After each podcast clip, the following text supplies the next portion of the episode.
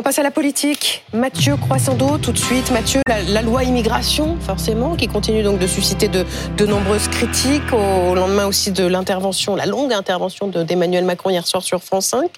On a appris dans la journée que les 32 départements de gauche en France lançaient euh, la fronde contre le texte. Oui, 32 départements dirigés par la gauche, vous le dites Adeline, euh, dont Paris, hein, qui est à la fois une ville et un département. Mmh ont prévenu hier qu'ils n'appliqueraient pas euh, un des volets de la loi immigration, celui sur le durcissement des conditions de versement aux étrangers euh, des allocations, et en l'occurrence de l'allocation personnalisée d'autonomie dont ils ont la charge. Alors l'APA, c'est une prestation qui est versée aux personnes âgées de 60 ans ou plus qui sont en situation de perte d'autonomie.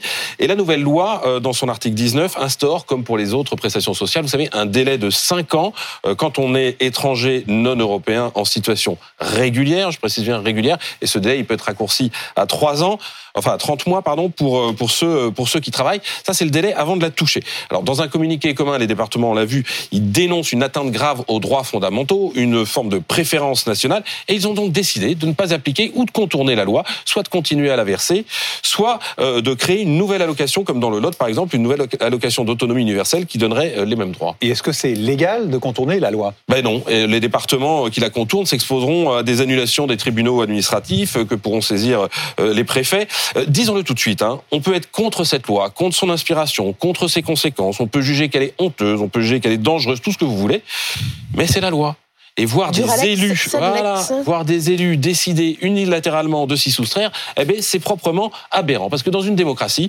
quand une loi ne vous plaît pas, eh ben on, se présente aux élections, on essaie de la gagner en faisant plus de 1,75% et on la change. Euh, c'est pas un menu à la carte la démocratie. Hein. Sinon chacun fait ce qui lui plaît et ça devient n'importe quoi. Alors la désobéissance civile est à la bonne, mais il y aurait des bonnes causes et des mauvaises causes. Je remarque cet automne euh, de nombreuses voix de gauche et écolo se sont indignées à raison à mes yeux quand Laurent Wauquiez, le patron de la région Auvergne-Rhône-Alpes, a annoncé son intention de ne pas faire appliquer la loi zéro artificialisation nette des sols dans sa région. Et là, sur un autre sujet, eh ben, eux feraient la même chose.